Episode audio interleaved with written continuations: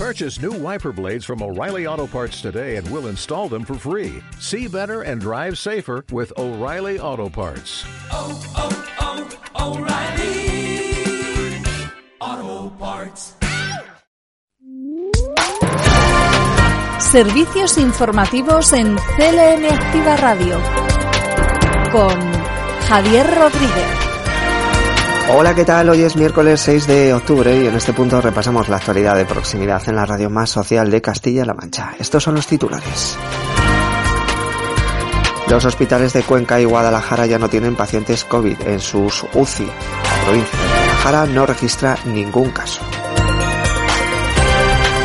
Se firma el convenio de la Administración General del Estado para destinar 32 millones de euros a la protección del sistema de dependencia.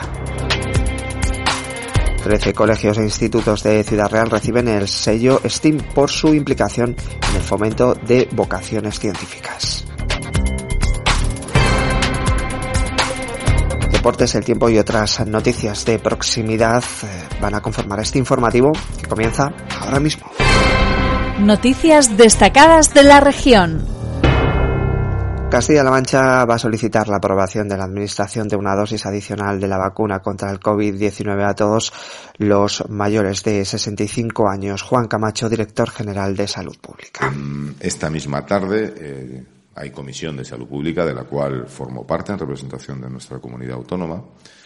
Y en esa comisión de salud pública, igual que ya hicimos previamente de manera verbal, ya se ha comunicado también de manera formal la intención de nuestra comunidad autónoma de poner encima de la mesa para su discusión formal y toma de decisión de la administración de dosis adicional de vacuna frente a la COVID-19 en estas personas mayores de 65 años. Y este viernes y sábado las unidades móviles de vacunación van a estar en centros comerciales de Guadalajara, Cuenca, Toledo, Albacete y Alcázar de San Juan para seguir facilitando este proceso de administración de vacunas a las personas que por distintas circunstancias todavía no lo han hecho. Y decirles que después de esta, de esta experiencia de las unidades móviles en campus universitarios, este mismo fin de semana eh, se inicia otra campaña de acercamiento del del programa de vacunación a los ciudadanos y es en, en los centros comerciales. Este mismo fin de semana, viernes y sábado, se acudirá a centros comerciales de Guadalajara, Cuenca, Toledo y Albacete, Cuenca, Toledo, Albacete eh, y Alcázar de San Juan. Y el fin de semana siguiente será Puerto Llano, Ciudad Real y Talavera de la Reina sobre las medidas contra la COVID-19 en centros residenciales sociosanitarios de la región, la titular de Bienestar Social ha confirmado que hay una reunión eh, para la flexibilización de las medidas preventivas que se vienen aplicando en el último mes y que van a estar en vigor hasta el 10 de octubre. Escuchamos a Bárbara García Torijano, consejera de Bienestar Social. Nosotros seguimos con la resolución que tenemos ahora mismo vigente y hasta el día 10 va a seguir esa resolución en la que, como bien indicas, todavía eh, las citas, las visitas tienen que ser con cita previa, aunque ya pueden ser, ya pueden ir a visitar a sus familiares todos los días que quieran, tienen que llevar la mascarilla en los espacios interiores compartidos y se recomiendan test de, antígenos, pero como decimos, como venimos comentando, eh, hemos estado reunidos esta mañana y bueno, esperando también los informes de salud pública, esperamos que a partir del día ayer muchas de estas medidas ya se puedan eh, quitar de la resolución o se puedan flexibilizar bastante. En cuanto a los datos facilitados por Sanidad, eh, demuestran que los hospitales de Cuenca y Guadalajara ya no tienen eh, pacientes COVID en sus UCI. En las últimas 24 horas se detectan 50 casos por infección de coronavirus. Por provincias, Ciudad Real registra 15 casos, Cuenca 15, Toledo 13 y Albacete 7. La provincia de Guadalajara no registra ningún caso. Que después de 576 días en la provincia de Guadalajara, en la que, como saben, surge el primer caso de COVID-19 el día 29 de febrero del año 2020. Decía que en la provincia de Guadalajara nos cuentan hoy que por primera vez ha habido cero casos en el día de ayer. Eso eh, es una noticia, si quieren, seguramente anecdótica, porque no quiere decir que, evidentemente, que no vaya a volver a surgir algún caso en esta, en esta provincia de Guadalajara pero desde luego es algo como para los que hemos sufrido esto, que hemos sido todos, nos podamos sentir eh, emocionados y sentir una legítima alegría en cuanto al número de hospitalizados en cama convencional, son 48 y en UCI hay 18 personas. En las últimas 24 horas han registrado dos fallecidos por COVID-19, ambos en la provincia de Ciudad Real. Servicios informativos. CLM Activa Radio.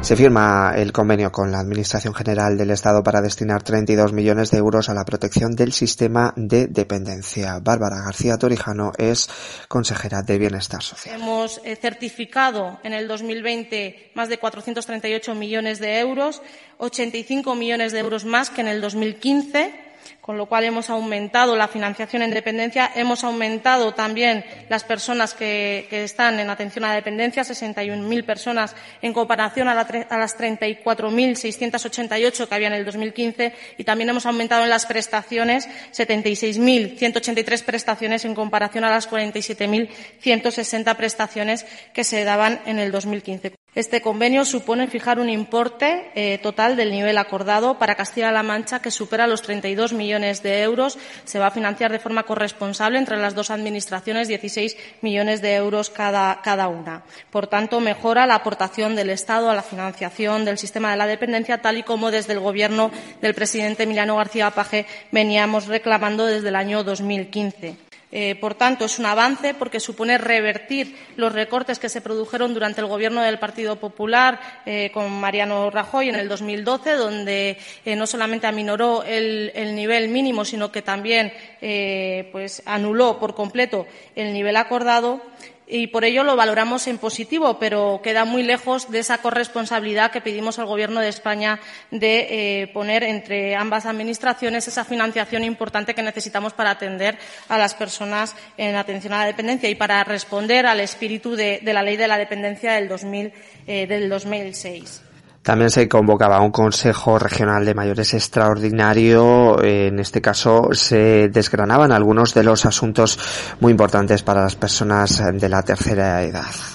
El logo de este Consejo Regional que vamos a celebrar hoy tiene algo muy especial y es que es el primer Consejo Regional que vamos a celebrar de forma presencial después de este año y medio de pandemia que hemos tenido en el que nos hemos adaptado a las nuevas tecnologías haciéndolos telemáticamente, pero es cierto que quizás en, en todos los espacios de comunicación, pero en este con, con, los mayores echábamos más en falta el tener esa cercanía y ese contacto directo con ellos en el que nos pudiésemos comunicar eh, pues de otra manera, ¿no? Porque para, para los mayores también es, más fácil comunicarse estando presencial que estando de forma telemática. El nuevo decreto tiene como objetivo regular las características de los centros de mayores y los requisitos que deben de cumplir eh, las personas asociadas a estos centros. También tiene como característica eh, que los órganos de participación y representación que deben de existir en cada centro se, van a regular de una manera más ordenada los derechos y los deberes también de las personas asociadas al centro que deben de cumplir, también el procedimiento de elección de estos representantes de las personas, puesto que hay que, hay que regular y actualizar ese procedimiento,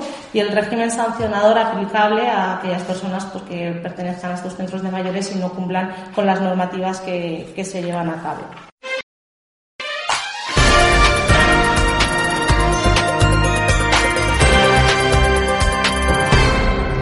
Se aprueban convocatorias de tres nuevos programas de FP Dual y una, eh, además, una de las eh, de los nuevos programas eh, es el CREA con una inversión de más de 18 millones de euros. Escuchamos a la consejera de Economía, Empresas y Empleo, Patricia Franco adaptados a los colectivos más necesitados, suman 12,4 millones de euros. Esto prácticamente, para que se hagan una idea, supone multiplicar por tres la cuantía que hemos destinado a programas duales en el pasado y esto yo creo que refleja a las claras la apuesta del Ejecutivo Autonómico por seguir eh, haciendo que la formación sea la puerta de entrada al empleo. A estos tres programas novedosos se suma el programa CREA, al que antes hacía referencia. Este es un programa que pusimos en marcha por primera vez en el 2017, que tiene experiencias muy exitosas, pero sobre todo experiencias muy enternecedoras de cómo personas con discapacidad personas víctimas de la violencia de género, personas que no llegan a una renta mínima de inserción o colectivos en riesgo de exclusión social, eh, se cualifican, trabajan de manera grupal y buscan y tienen una oportunidad de empleo que debo decir que en la pasada convocatoria con un gran éxito el Consejo de Gobierno hoy también ha adoptado una medida eh, que también tiene muy marcado carácter social en el ámbito del empleo, en este caso para las personas con discapacidad, para los centros especiales de empleo. Hemos aprobado un presupuesto de 700.000 euros para incrementar la mm, aportación presupuestaria que el Gobierno regional realiza al pago del SMI de las personas que forman parte de la red de centros especiales de empleo. Eh, de manera que, con carácter excepcional y con motivo de la situación también de crisis con la pandemia, se incrementa del 50 al 55% el pago del SMI a los centros especiales de empleo solo para aquellas personas que tengan discapacidad severa. Servicios informativos. CLM Activa Radio. Abrimos página política. Hoy, por cierto, se está celebrando el debate sobre el estado de la región y desde el Partido Popular, Lola Merino advierte al actual presidente García Paje que no le va a permitir más anuncios ni más incumplimientos. Y además, esta pandemia también ha dejado sobre la mesa y hemos podido ver claramente que hay dos maneras de gestionar, de dirigir y de gobernar Castilla-La Mancha. Frente a un Emiliano García Paje encerrado en su palacio, emborrachado de poder. Un Emiliano García Paje soberbio, insultando, calumniando y humillando a todos los que estaban en la primera línea, nuestros docentes, nuestros sanitarios, nuestros mayores, nuestros alcaldes. Hemos encontrado a un presidente del Partido Popular, Paco Núñez, que ha escuchado a la sociedad civil desde el primer momento, todos los días, a cualquier hora del día. No ha habido vacaciones, no ha tenido ni día ni noche. Ha sido una atención continua a la sociedad civil en un momento duro para Castilla-La Mancha.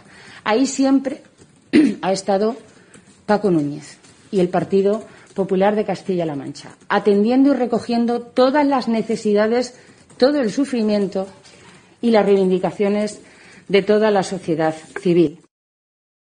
Por su parte, David Muñoz, desde las filas de Ciudadanos en Castilla-La Mancha, habla sobre el maltrato burocrático que se sufren los ciudadanos por parte del sistema administrativo. No puede ser que un ciudadano, para ejercer un derecho, ¿eh?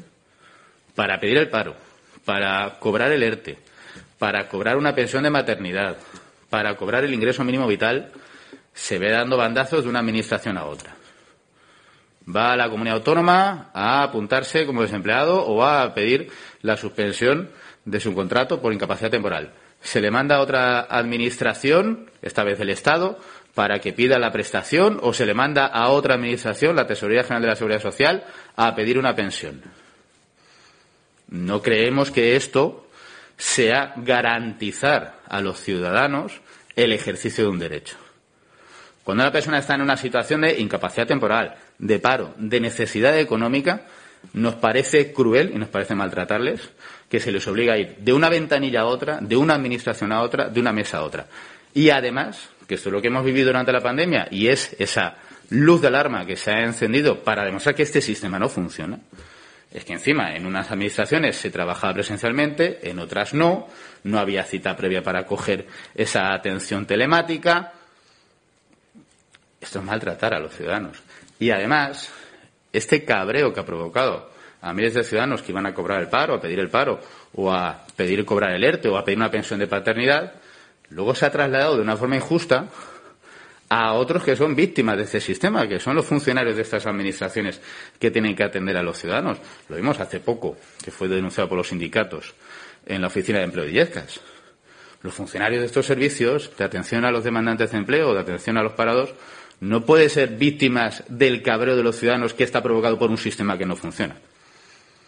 Aquí, de luego, los gobiernos, y yo creo que todos los que tenemos responsabilidades públicas, nos tenemos que replantear este sistema que está maltratando a los ciudadanos. A los ciudadanos, además, en una situación de vulnerabilidad, en una situación de incapacidad, de necesidad económica, de desempleo, y que está además provocándoles un cabreo que están pagando injustamente con los empleados públicos que intentan hacer su labor lo mejor posible, pero que son también víctimas de un sistema que no funciona.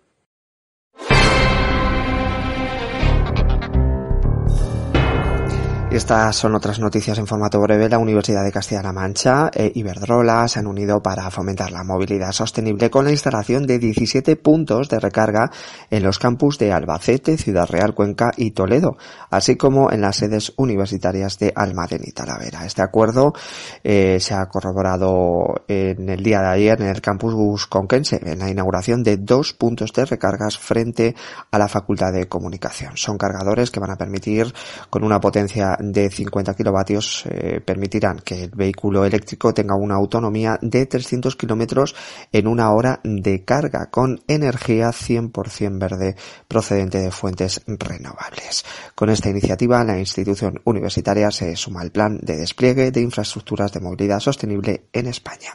Y por otro lado, la DGT y la Federación Española de Dislexia se unen para eliminar barreras a las personas con dificultades específicas de aprendizaje. Una de las cuestiones más importantes de dicha colaboración es que las jefaturas provinciales y locales de tráfico van a aceptar el pasaporte DEA como justificante de que su titular tiene alguna o varias dificultad de aprendizaje, no siendo necesario que su titular presente ningún otro documento que acredite tal circunstancia. De esta forma se preserva la intimidad de los diagnósticos médicos de dichas personas y se facilita la presentación de documentos en las jefaturas provinciales de tráfico. Servicios informativos en CLM Activa Radio. Y ahora es el momento de repasar las noticias provinciales. Noticias en CLM Activa Radio. Las noticias más destacadas en Albacete, hasta el próximo 8 de octubre el claustro del ayuntamiento está acogiendo el acto de concienciación del cuidado de la salud mental organizado por Belén Alite, es psicóloga de amplia eh, trayectoria.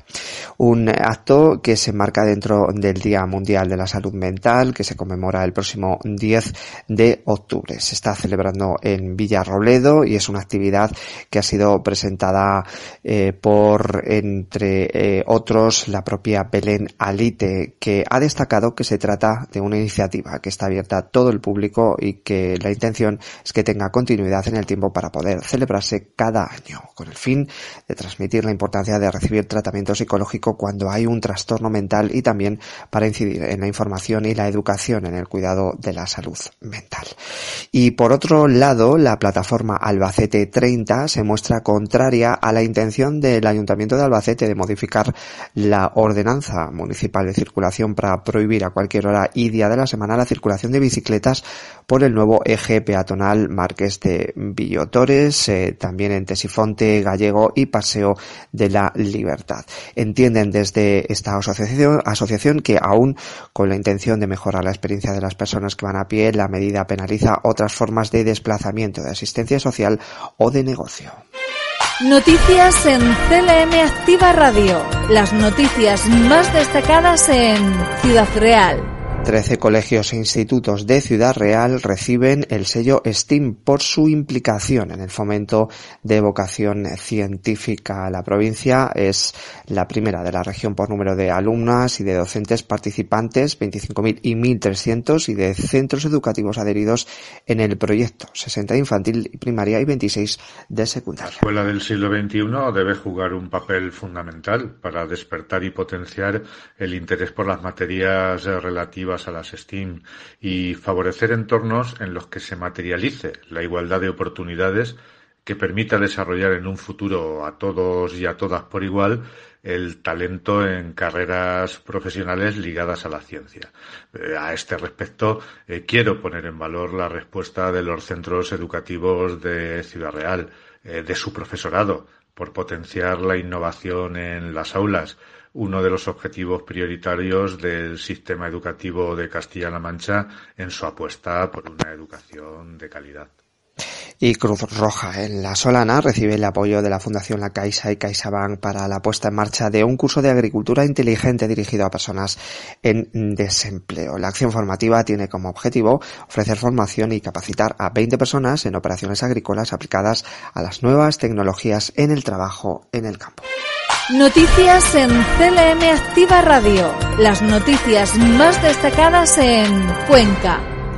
Centro Joven de Cuenca abre sus inscripciones para la oferta de cursos de garantía juvenil. Están dirigidos a jóvenes entre 16 y 29 años inscritos en el sistema de garantía juvenil y la inscripción se puede hacer eh, en el Centro Joven. Son acciones formativas que se han organizado en todos los casos con teoría y práctica con, eh, en este caso, diferentes eh, fechas que se van a llevar a cabo y que se pueden consultar dentro de la página web del Centro Joven de Cuenca. Y el Pleno de la Fundación Patronato de la Semana de la Música Religiosa de Cuenca se ha reunido y ha puesto ya en marcha la 59 edición de la Semana de Música Religiosa de Cuenca. Eh, la ha puesto en marcha, aunque tendrá en este caso una fecha en la que se va a desarrollar del 7 al 17 de abril del 2022. En esta sesión de trabajo se ha presentado al nuevo director artístico de esta semana de música religiosa, Daniel Broncano. Noticias en CLM Activa Radio. Las noticias más destacadas en Guadalajara. Se ha inaugurado en el Ayuntamiento de Peralejos de las Truchas las Jornadas Nacionales de Trabajos de Altura para la Conservación de la Naturaleza, que se van a celebrar, de hecho se están celebrando durante estos días en el Parque Natural del Alto Tajo. José Luis Escudero es consejero de Desarrollo Sostenible. Altura para la conservación de la naturaleza, donde van a participar 13 comunidades autónomas, son casi eh, unos 50 los agentes eh, medioambientales que se han desplazado hasta Peralejos de las Tuchas para bueno, tomar parte de esta formación y no solamente formación, se produce también un intercambio de experiencias y de buenas prácticas. Tres jornadas eh, formativas que van a consistir tanto en una parte teórica a través de mesas redondas, de ponencias eh, técnicas y que van a tener también una parte práctica. Desde luego que eh, vais a poder eh, ver cómo realizar, por ejemplo, plataformas para la nidificación del buitre eh, negro. Y aquí hay una persona, Jorge, que también nos acompaña, que bueno, pues es el alma mater de ese programa también para la reintroducción del quebrantahuesos en el Alto Tajo y en la Serranía de Cuenca. Y un año más se ha renovado la colaboración entre el Consistorio de Azuque Cadenares y la Casa Regional de Andalucía. La cuantía del convenio es de 6.500 euros para el desarrollo de diferentes actuaciones y de manera excepcional con motivo de la situación actual para cubrir, como en 2020, los gastos derivados del alquiler de la sede que ocupa un local en el número uno de la Avenida de la Técnica. Noticias en CLM Activa Radio.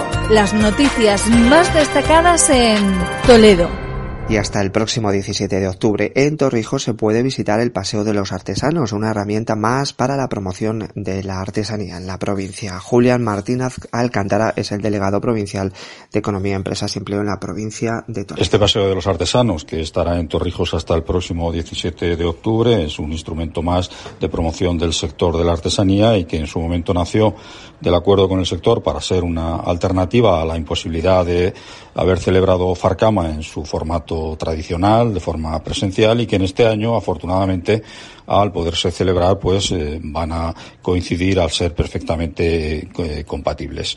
Con esta eh, presencia en Torrijos del Paseo de los Artesanos, son cuatro las localidades de la provincia que han recibido esta iniciativa y aún queda alguna otra localidad más que próximamente también recorrerán o podrán disfrutar de esta medida de promoción. Y en el capítulo de sucesos, la Guardia Civil auxilia a una mujer de avanzada edad que se había desmayado en su domicilio. En Junclillos, los agentes accedieron junto a los bomberos por una ventana para abrir la puerta de la vivienda desde el interior y permitir el acceso de los servicios sanitarios.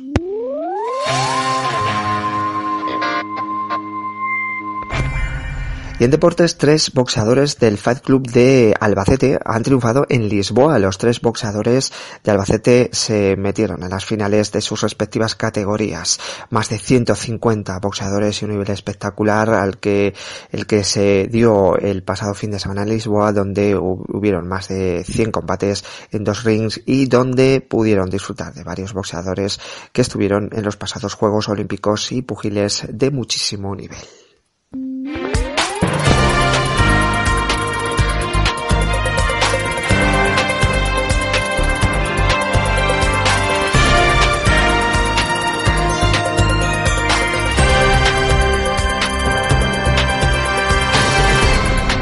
El tiempo hoy vamos a tener una temperatura máxima de 25 grados en Ciudad Real, Albacete y Toledo alcanzará 24 y Cuenca y Guadalajara 23 grados. De cara mañana el cielo estará poco nuboso despejado con intervalos de nubes bajas matinales en el sureste que pueden dar lugar a alguna bruma y banco de niebla. Las temperaturas mínimas en ligero aumento en el sureste y en descenso en el resto. Máximas en aumento en el nordeste con pocos cambios en el resto. Viento flojo variable con predominio de la componente este. Es una información facilitada por la Agencia Estatal de Meteorología.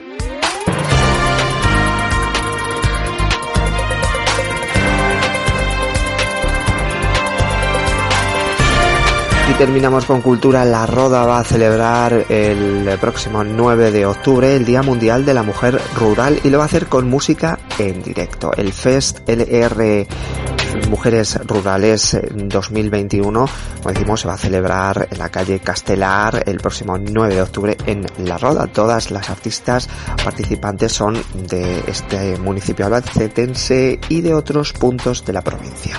Se trata de un festival de música donde las mujeres serán artífices y protagonistas de una tarde de música en directo. Van a participar las Bulba Lu y las DJ Mersines y Zinmar. Todas ellas van a actuar en la calle Castelar a partir de la una del mediodía el próximo 9 de octubre en La Roda.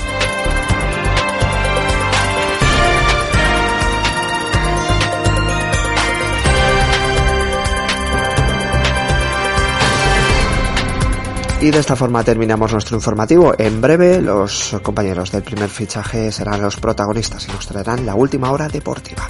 Mañana volvemos a la misma hora con Jesús Rodríguez en la parte técnica. Nos despedimos. Disfruten del resto de la jornada. Un saludo.